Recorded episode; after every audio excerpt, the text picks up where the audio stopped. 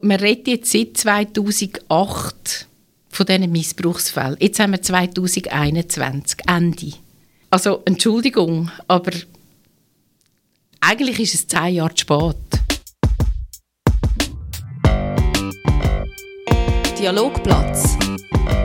Der Platz für den Dialog. Das ist der Podcast vom Lamput.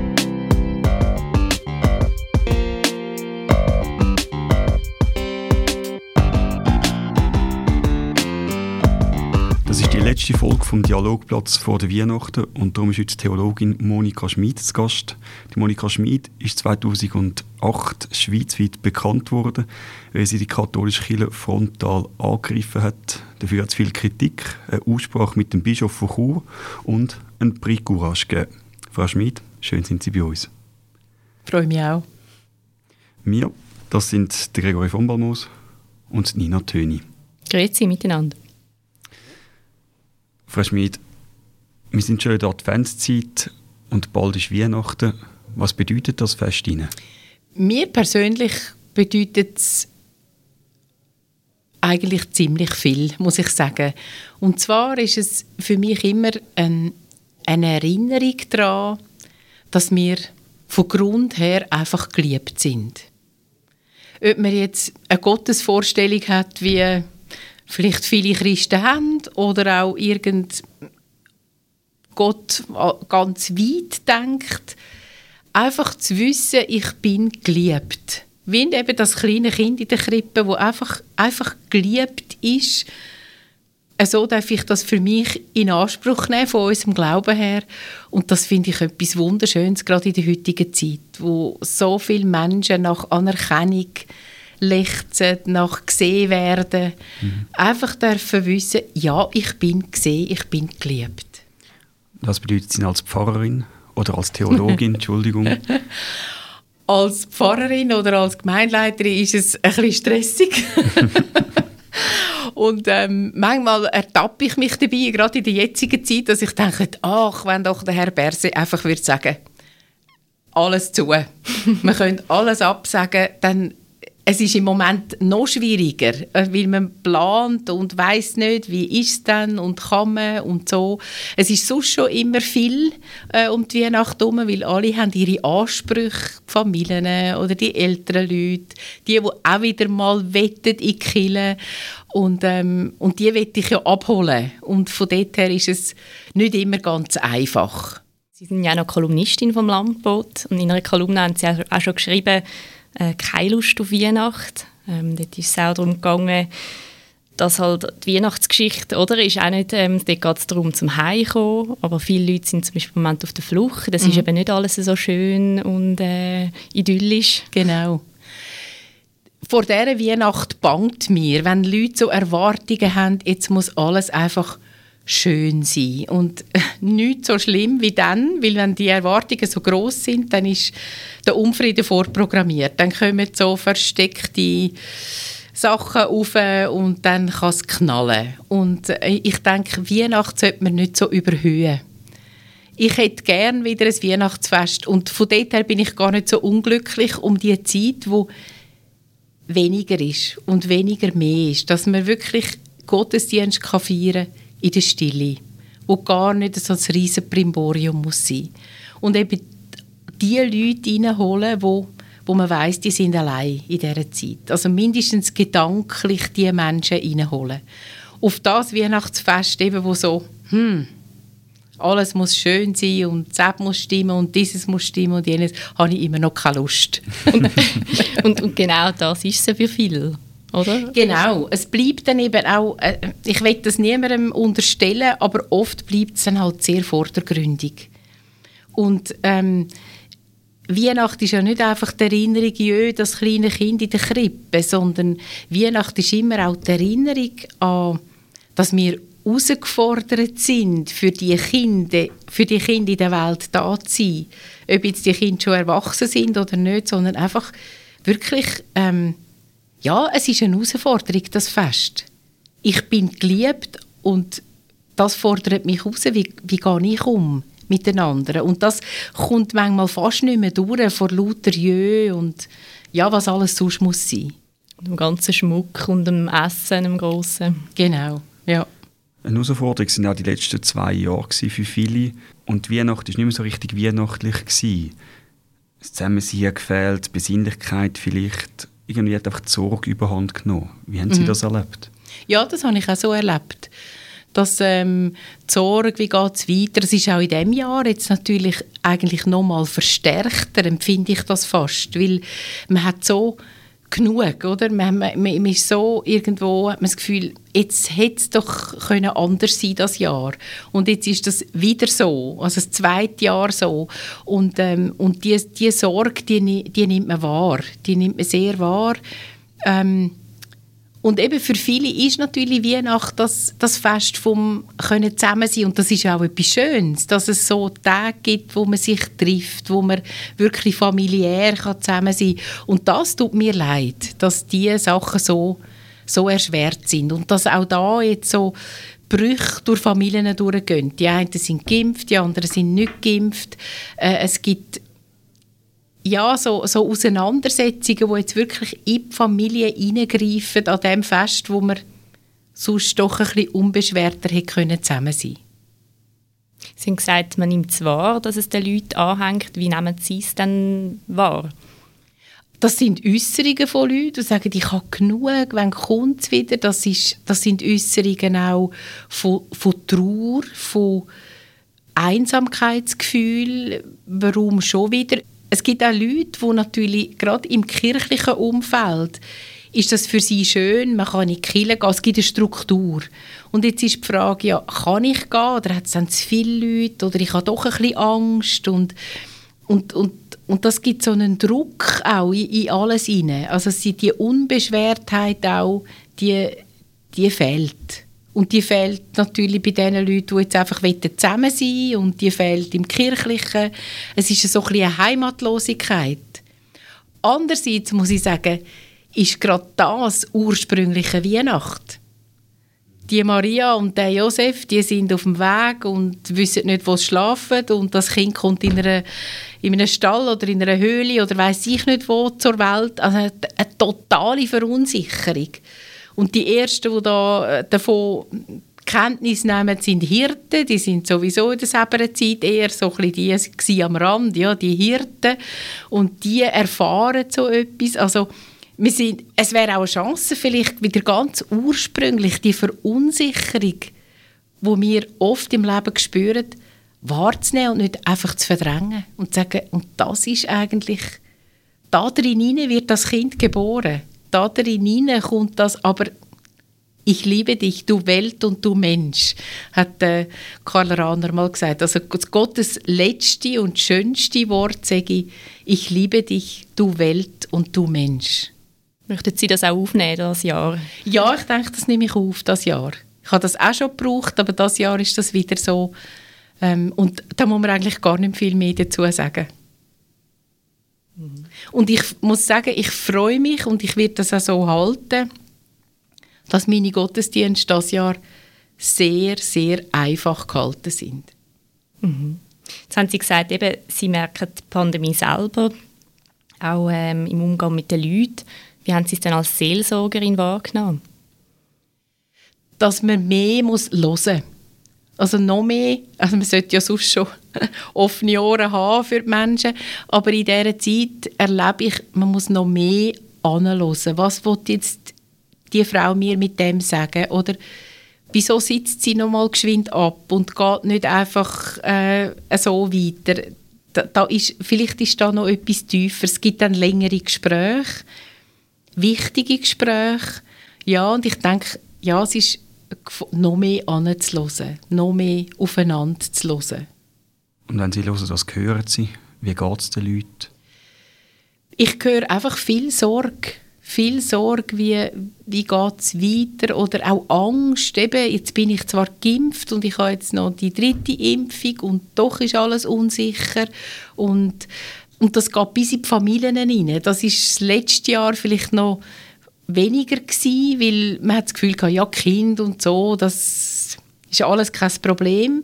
Und jetzt sind ganz viele Familien in der Quarantäne, weil Kinder das heimgebracht haben, Impfdurchbrüche auch von jüngeren Leuten, die von den Kindern wieder angesteckt worden sind.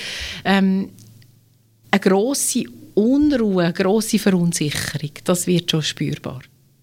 Man hat das Gefühl, im letzten Jahr, an der letzten Weihnacht, war die Armut äh, ein sehr grosses Thema gewesen, weil man die Leute gesehen hat, die angestanden sind für, Essen, für einen Sack Essen. Sie haben ja mit der, mit der eigenen Gemeinde auch Essen gesammelt und machen das nach wie vor. Ja, also wir sind jeden Monat, haben wir jetzt äh, zwischen 100 und 180 Lebensmitteltaschen gebracht, immer am letzten Freitag im Monat. Jetzt gehen wir dann nochmal am 17. Dezember, also man kann die Säcke zu uns bringen. Und die Armut, die ist einfach, es haben uns dann auch angefangen, die Leute zu fragen, oder, mit der Zeit, wie lange machen ihr das jetzt noch? Also man hat gemerkt, plötzlich ist auch eine Ermüdung eingetreten. Am Anfang war es noch so, jetzt können wir endlich etwas tun. Und zwar etwas Handfestes. Das ist uns immer wieder gesagt worden. Aber mit der Zeit ist dann eben so gekommen, ja, wie lange noch? Und, und dann habe ich gesagt, ja, wir können nicht einfach aufhören. Wir können einfach nicht aufhören. Auch eine von unseren Fahrerinnen hat das gesagt. Nein, wir können doch jetzt nicht aufhören, wenn wir die Leute sehen, da stehen. Und, äh, und die Armut ist nach wie vor und wird natürlich jetzt durch Kälte, durch äh, das Umfeld auch nochmal sichtbar dort. Und es ist natürlich so, wenn man selber mit sich so beschäftigt ist, wie jetzt mit der Pandemie und Sorgen hat und selber, dann sieht man das wieder wie weniger. Ah, da hat es noch Leute, denen geht es vielleicht noch schlechter als mir. Also die, das Bemühen, oder das ist mir auch noch ein Anliegen, nicht nur sich selber zu sehen, sondern wirklich auch noch weiter zu schauen und, und einfach zu sehen, wo hat es Menschen, die meine Aufmerksamkeit brauchen. Und das kann manchmal auch sein im Gebet. Also ich habe das heute Morgen in einem Gottesdienst gesagt, für die Flüchtlinge an der polnischen Grenze kann ich nichts machen. Da gibt es so eine, wie eine Ohnmacht. Das haben ja auch viele Leute, die so das Gefühl haben, ich kann ja nichts, ich kann nichts machen. Und, und das kann dann auch sein, dass man das wie wegzappt und sagt, ich, dann will es gar nicht mehr hören. Und da sage ich auch mit unseren Leuten, auch wenn ich nichts machen kann, jetzt handfest, ich kann mindestens das im Bewusstsein behalten. Es gibt Menschen, die meine Aufmerksamkeit brauchen. Und ich sage dann auch, mein Gebet brauchen. Auch wenn das äußerlich nichts ändert. Aber ich glaube, das verändert das Bewusstsein, wenn ich immer auch die, die Menschen noch reinnehme in mein Denken. Dass ich nicht nur um mich kreise. Und es gibt ihnen im Jahr auch Halt. Ja, das, das, Hoffnung. Das, ja, genau. Und Hoffnung, jetzt eben die Hoffnung wach zu behalten, das ist ja ein Ur, das ist eigentlich der Adventsgedanke schlechthin. Also Advent heißt eben in der in der auswegslosesten Situation ähm, darauf hoffen, dass etwas Neues anbricht. Darf man dann bei all dem Leid, Sie haben es angesprochen, äh, Flüchtlinge an der polnischen Grenze, wir haben vorher über die Pandemie geredet, über die Armut, darf man bei dem, all, all dem Leid noch glücklich sein und sich strahlend unter den schön geschmückten Christbaum setzen? Ja. Ich denke, das ist etwas ganz, ganz Wichtiges. Weil wenn wir das auch nicht mehr haben, dann, verli dann verlieren wir auch die Lust oder die Freude, andere zu beschenken. Und ich glaube, es ist ganz wichtig, dass wir nicht immer nur mit einem schlechten Gewissen rumlaufen, sondern dass wir uns dort freuen, wo, wo wir uns dürfen freuen und aus dieser Freude heraus auch wieder, wieder sagen, ja, und jetzt, jetzt kann ich auch aus dieser, aus, dem, aus dieser Fülle, die ich erlebe, kann ich etwas wieder vielleicht weiterschenken, zurückgeben oder an anderen Orten einfließen lassen. Das ist ganz wichtig, dass ich mich freuen am Leben und auch an der Weihnacht. Wie feiern Sie Weihnachten? Also, ich habe am Morgen am 10 Uhr einen Gottesdienst im Altersheim. Ich habe am halb fünf einen Gottesdienst mit Familien. Das wird wenig, sicher weniger Leute geben bei diesen Gottesdiensten, aber wir wollen es, wir wollen es anbieten, wir wollen miteinander feiern. Ich habe am 6. einen Gottesdienst für Leute, die jetzt vielleicht eher älter sind, die dann auch in die traditionelle Mitternachtsmesse, die wir dann am 11. haben, nicht mehr mögen kommen, also am 6. Und dann am 11. wieder. Und zwischen ihnen bin ich eingeladen bei einer Familie bei einer Kollegin, also mit einer, einer Arbeitskollegin, wo ich sehr befreundet bin und ich darf jedes Jahr dort äh, fein essen, Christbaum anzünden, Päckchen auspacken. Ja, das ist schön. Sehr ein dichtes Programm. Ja, ja es ist sehr dicht. Aber ich glaube so, gerade weil ich, weil ich weiss, ich bin in, in dieser Zeit zwischen ihnen, darf ich auch für mich einfach das in Anspruch nehmen. Und ich werde dort reich beschenkt von dieser, von dieser, von dieser Familie, ähm, dass, dass ich wieder ganz parat bin, dann auch wieder für die Gottesdienst. Und dann am Weihnachtstag selber ist auch wieder ein Gottesdienst und am 26. nochmal einer. Und dann habe ich frei. Muss auch mal sein. genau. Welche Aufgabe hat denn Kille in dem Ganzen rein? Eben auch im Freuen, im, im daran denken, wie es anderen geht? Ich denke, all das wie wach zu behalten. Also wach behalten eben, ähm, du bist geliebt. Wach behalten, dass Gott in die Welt einbrechen immer wieder neu und mit uns Neues gestalten. Ähm, die Hoffnung wach behalten, dass das, was ähm, Sorgen macht, wo schlimm ist, letztlich nicht das letzte Wort soll haben. Und dass, ja, dass die Liebe das letzte Wort hat. Dass man das wach behalten. Jetzt ist es ja gleich so, dass Kiel sehr Mühe hat in letzter Zeit, oder? Es äh, gibt viel Austritt, es ist schwierig, an die Leute heranzukommen. Ja, kommen sie überhaupt noch genug näher an die Gesellschaft? Ich habe da ein bisschen das Glück durch meine Kolumnen, die ich noch schreibe, durch meine Öffentlichkeitsarbeit, dass ich spüre, es hören eigentlich erstaunlich viele Leute auf das, wo nicht nur ich sage, überhaupt die, dass ich heute da bin, könnte mich auch erstaunen und sagen, ja, ist das ein Thema? Natürlich, Weihnachten ist ein Thema, aber es geht jetzt da ja auch um Glauben, um Chile. Ich merke, dass das in der Gesellschaft ein Gewicht hat. Also, dass ich eben die Kolumnen schreibe als Theologin, empfinde ich nicht selbstverständlich in einer, in einer Tageszeitung. Und ich glaube, dass mehr Leute auf das hören, was Kille zu sagen hätte. Und manchmal rege ich mich einfach nur auf, dass unsere Kille das nicht mehr nutzt und sich immer wieder in so einen reinreitet. Und nichts lehrt, also oft nichts lehrt daraus. Weil ich glaube, Menschen werden offen, auch wenn sie jetzt nicht am Sonntag in die Kirche kommen oder weit wegstehen, vielleicht noch Kirchensteuern zahlen, weil sie denken, doch, die machen doch noch etwas Gutes, diesen Menschen etwas, etwas mitgeben. Aber was man offiziell von der Kirche hört, ist manchmal wirklich einfach zum Tar raufen. Also ich kann es nicht, nicht anders sagen. Sind unsere Bischöfe sind zu Rom. Besuch beim Papst, alle sechs Jahre ist das glaube ich so. Was bringen sie mit zurück? Berichterstattung auf unserem cat.ch-Netz. Der Papst hat gesagt, wir brauchen noch bisschen Zeit. Auch für all die Fragen, die anstehen. Sagt das äh, Frauenpriestertum oder Zölibat, all das, was schon lange unter den Nägeln brennt, letztlich dann auch Auswirkungen von dem ganzen Missbrauch. Der Papst hat gesagt, wir brauchen noch bisschen Zeit. Da könnte ich, könnte ich die Wände auf. Da hätte ich als Bischof gesagt, ja, Herr, lieber Papst, aber wir haben, wir haben keine Zeit mehr. Jetzt muss etwas gehen. Also da ist schon viel zu viel Zeit äh, Da ist schon viel zu viel Zeit geht da verloren, dass sich die Leute abwenden, oder? Und, und das Gefühl haben, auch noch die, die, die eigentlich noch positiv sind, dass die dann irgendwann mal sagen, da ändert sich nichts mehr. Und klar mhm. ist, sind das, wenn man so schaut, das Frauenpriestertum oder Zölibat, man sagen, ja, das sind ja, Vorder das sind ja nicht so wichtige Sachen. Wichtig ist ja die geistliche Erneuerung. Aber es kann sich doch nicht erneuern, wenn man so anstehende Fragen einfach sagt, die sind nicht wichtig. Weil was, wie viele Frauen verletzt werden durch das, das finde ich auch wichtig. Ich habe mir meinen Platz genommen. Ich, von mir aus muss sich nichts ändern im Moment. Aber, aber äh, es, man kann es nicht so stehen lassen.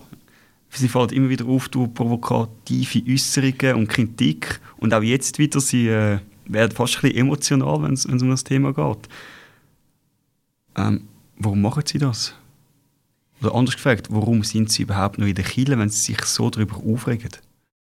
Weil mich Kille als Gefäß etwas ganz, ganz Zentrales und Wichtiges dunkt. Eben, es gibt ganz viele Leute, die man manchmal gar nicht so sieht, die eigentlich würden anhören und, und, und froh sind, wenn, wenn Kille von dem redet, was ich vorher gesagt habe, von, von dieser Liebe, aber es auch ernst meint. Und dann rege ich mich auf ab unserer Kille. Das ist wie wenn man in einer Familie ist, wo man das Gefühl hat, ah. ähm, das ist meine Familie, da bin ich mal reingewachsen. Und ich finde das Gefäß, wo Menschen sammeln, wo, wo Menschen kann auch etwas mitgeben, finde ich äußerst etwas Wichtiges, gerade auch in unserer Zeit. Und ich werde darum emotional und darum rege ich mich auf, wenn, wenn ich das Gefühl habe, da sind so viele verpasste Chancen. Mhm. Jetzt haben Sie gesagt, eben, in der Regel heisst es einfach, man braucht noch Zeit, man muss noch mal darüber reden, darüber nachdenken. Jetzt ist aber am 6. Dezember bekannt worden, dass die katholische Kirche will die Missbrauchsfälle angehen, die aufarbeiten lassen äh, von Forschenden, von Forscherinnen von der Uni Zürich. Da, da bewegt sich ja doch ein bisschen etwas. Endlich. Also man redet jetzt seit 2008 von diesen Missbrauchsfällen. Jetzt haben wir 2021, Ende.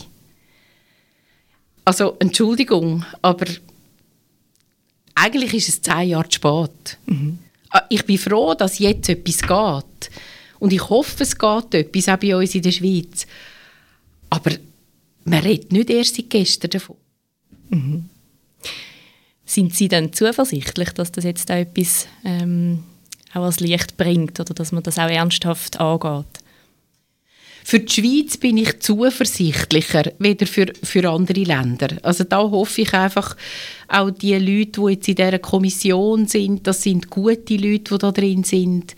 Ähm, da bin ich zuversichtlich, dass das wirklich aufgearbeitet wird und, und da hoffe ich ganz fest, dass auch diesen Menschen, die das erlebt haben, dass denen Recht passiert der Bischof Bonnemann, der dort äh, in dieser ähm, Kommission ist, hat gesagt, alles, also das, man kann es nicht ungeschehen machen.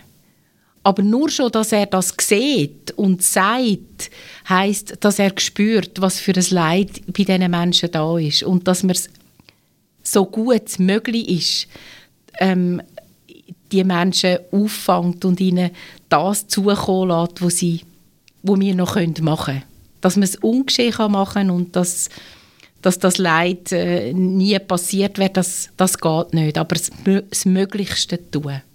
Jetzt haben die beiden Historikerinnen doch im Vorfeld auch gesagt, hm, sie sind da noch nicht ganz sicher, ob sie Zugang zu allen Dokumenten bekommen, ob da nicht verschwindet. Da haben sie keine Befürchtungen.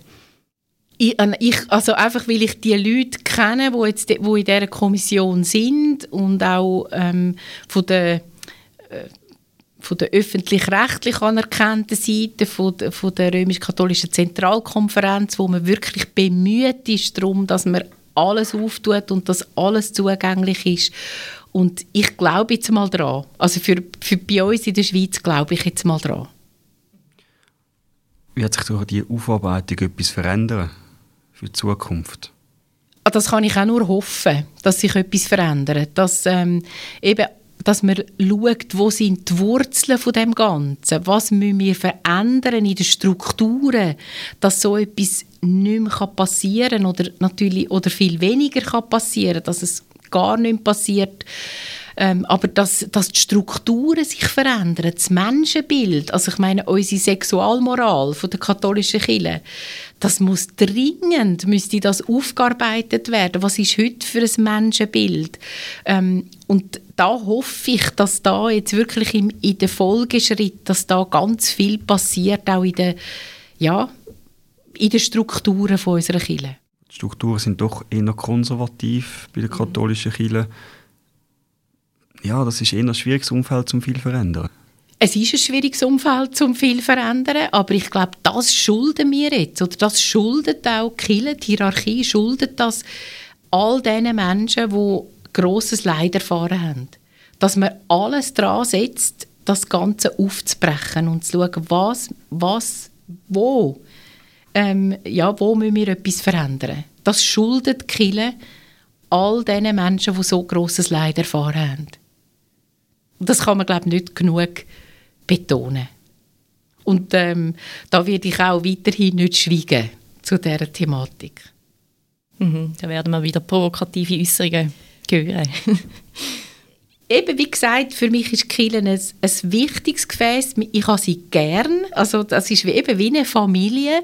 Und dann regt man sich natürlich noch mehr auf, äh, also regt man sich mehr auf, die eigene Familie, weil ähm, wenn da etwas falsch läuft oder nicht gut läuft und, und ich glaube, da müssen wir ähm, die Schriftstellerin Elif Shafak mhm. hat gestern im Tagi ganz klar gesagt, der Luxus, zu schweigen, zu Ungerechtigkeiten kann sich heute niemand mehr leisten.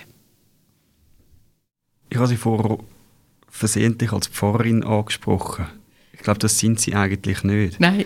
Ist das auch eine von diesen wir, kleineren Ungerechtigkeiten? Ich meine, die Aufgabe haben Sie ja ziemlich die gleiche. Ja, da habe ich ziemlich die gleiche. Natürlich ist das eine Ungerechtigkeit, dass man Frauen immer noch, eben, und das hat mit dem Menschenbild zu tun und mit all diesen Fragen dahinter, dass man Frauen nicht auf der Augenhöhe, oder? Wir können nie nicht auf der Augenhöhe sein, weil für alle Entscheidungsfunktionen braucht es in der Kirche eine Weih, also Priesterweih. Und dann sind wir zu, zum Vornherein schon von allen wirklichen Entscheidungs oder Entscheidungen sind wir ausgeschlossen und das ist eine Ungerechtigkeit. Und nicht jede Frau hat sich so jetzt halt einfach die Angstfreiheit vielleicht auch erkämpft in der Kirche wie ich, dass ich einfach so handle und das mache, auch bei uns in den Gottesdienst, wo ich das Gefühl habe, das stimmt vom Evangelium her.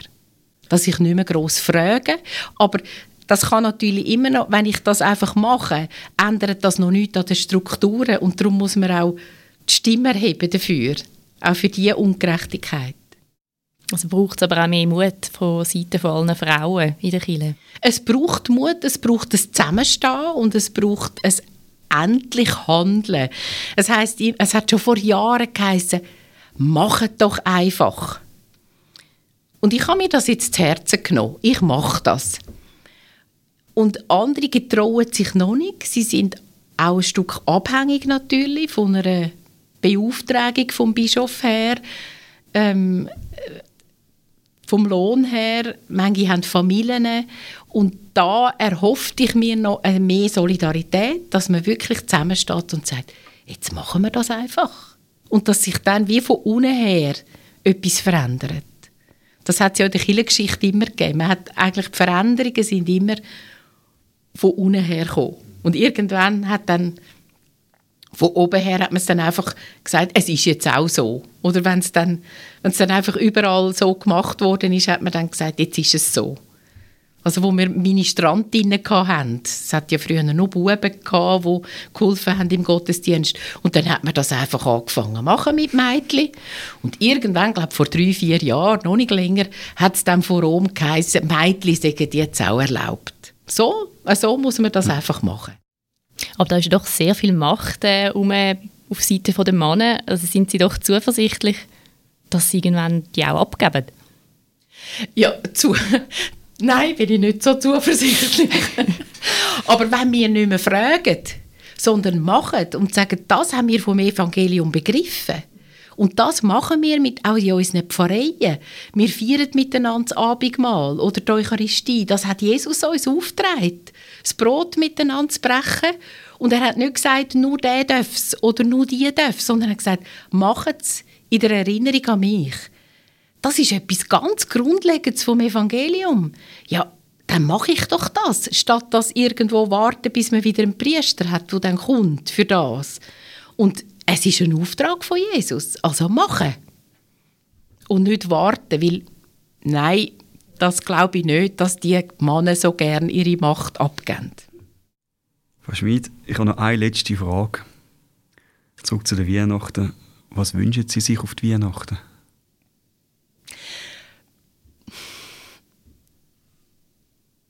Entschuldigung. Dass niemand, dass niemand, alle, dass niemand allein wäre. Mhm. Das bewegt Sie extrem. Ja. Weil Sie wissen, wie viele allein sind. Ja, ich, ich weiß, wie viele Menschen allein sind. Wie ja, die Einsamkeit gross ist auch bei uns in der Schweiz. Und ich wünschte mir, dass niemand, niemand allein wäre.